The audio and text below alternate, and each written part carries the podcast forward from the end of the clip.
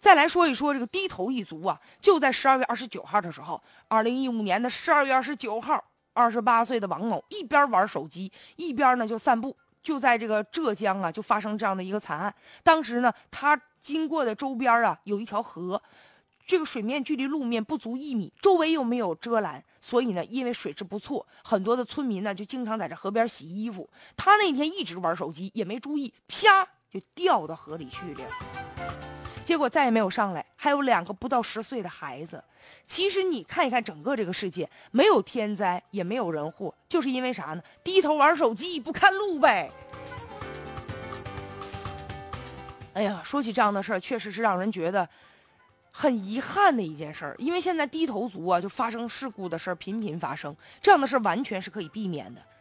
有的人玩手机，车都过来了，还在那玩呢，最后就被车给撞了。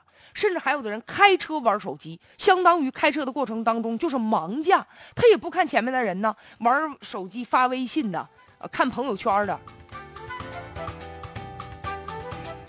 现在手机确实能看电影，能看小说，能买东西，所以一个手机在手，一机在手，天下啥我都有。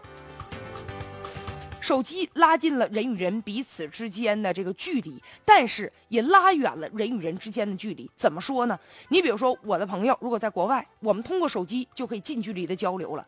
但是，同样是坐在你身边的人，有的时候夫妻之间下了班之后，谁也不搭理谁，谁也不理谁，干嘛呢？都在那玩手机呢。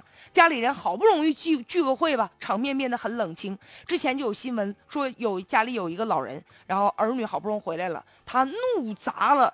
桌上的饭碗，然后就走掉了，因为没有人理他，全玩手机呢，所以最终人与人之间的距离就变得很远，演绎成无言的结局呀。有的人坐在对面还发微信呢，就难道面对面说句话怎么就那么难呢？感觉如果有一天不带手机，就像自己缺胳膊少腿似的，浑身都不自在呀。甚至有的受访者就说说，感觉手机比恋人还重要。那你就捧着手机过日子吧，还找什么对象呢？因为玩手机，所以导致视力下降，在昏暗的环境当中玩手机，长时间的就青光眼、白内障、颈椎病有损害，甚至有的人上厕所玩手机就会引发什么呢？痔疮。而且上厕所呀，如果排便的话，那不是说你啥时候想排都能排的，需要有便意啊，就是有那个意向便意啊。但是错过了便大便的这个意向的话，就引发便秘。关键就是上厕所玩手机，万一掉下去，那就破财了。所以说，现在低头玩手机导致溺亡啊，这样的事儿不仅仅是一个人的悲剧，每一这都是每一个人生活状态真实的写照。所以说，我们能不能自我反思一下，咱们也摆脱手机依赖症？我就今天不带手机，我看看我到底日子还能不能过了。